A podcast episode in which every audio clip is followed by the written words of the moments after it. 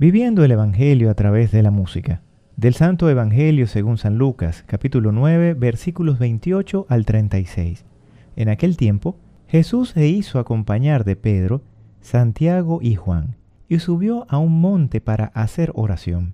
Mientras oraba, su rostro cambió de aspecto y sus vestiduras se hicieron blancas y relampagueantes. De pronto, aparecieron conversando con él dos personajes, rodeados de esplendor.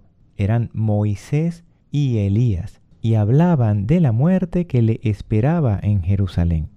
Pedro y sus compañeros estaban rendidos de sueño, pero despertándose, vieron la gloria de Jesús y de los que estaban con él.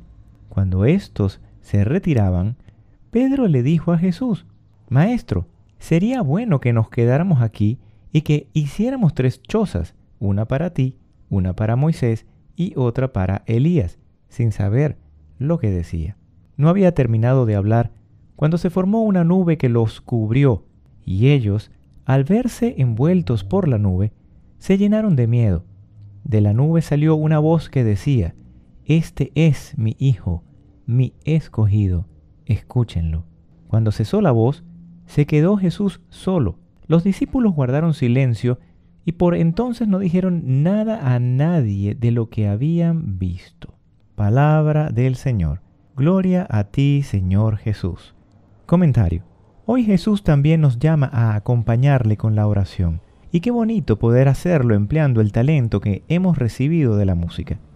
Por medio de la oración podemos ver transfiguradas nuestras vidas y escuchar la voz de Dios que nos presenta a Jesús y nos invita a escucharle pero tengamos también muy presente que para escuchar debemos callar, tal como los discípulos, hacer silencio, no solo vocal, sino mental, de forma que callemos nuestros miedos, preocupaciones y todo aquello que no nos deja escuchar la voz de Jesús.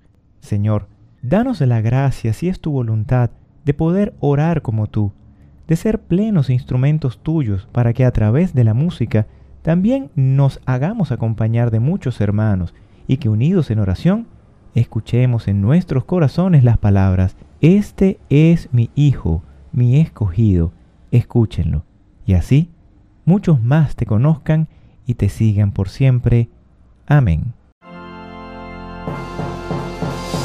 Llegamos al final y queremos invitarlos a escuchar la próxima edición del podcast Un canto nuevo para el Señor que Dios Todopoderoso pueda oír el canto y la música de nuestros corazones cada día.